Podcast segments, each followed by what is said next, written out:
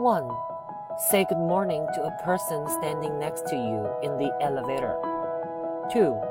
Pay the toll for the driver behind you. 3. Take a minute to direct someone who is lost, even though you are rushing. 4. Write a letter to a child who may need some extra attention. Kids love getting mail. 5. Offer to pick up groceries for an elderly neighbor, especially in extreme weather. 6. Give a homeless person your doggy bag. 7. Say, I love you to someone you love. 8. Put a coin in an expired meter. 9. Help a mother carry her baby stroller up the subway stairs or hold a door open for her. 10. Each time you get a new item of clothing, give away something old. 11. Take someone's shift as the carpool parent. 12. Bring your assistant coffee.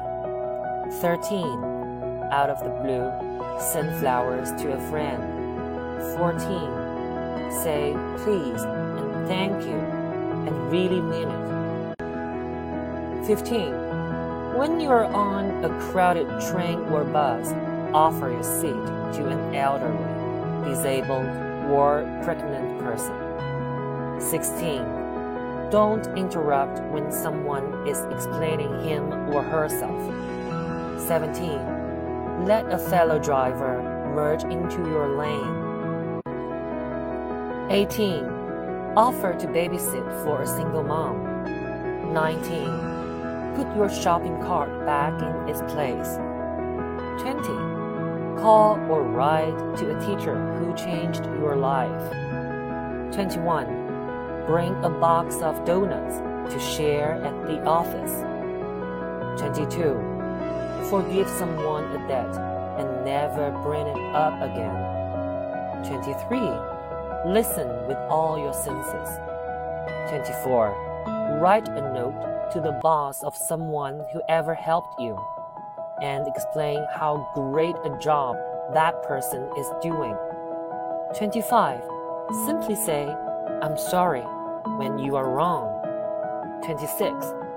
Throw away your trash and someone else after a movie, picnic, or visit to a park. 27.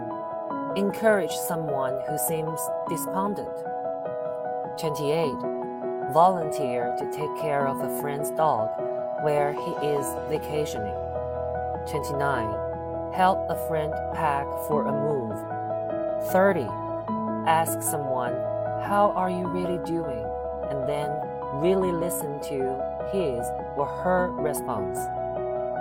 31 Offer change when the person in front of you at the register comes up short. 32. Before a friend moves away, give him or her your favorite quote and a photo of the two of you together. 33. Leave a generous tip for a pleasant waiter. 34. At work, offer to transfer a caller who needs help from another department. 35. Pass along a great book you've just finished reading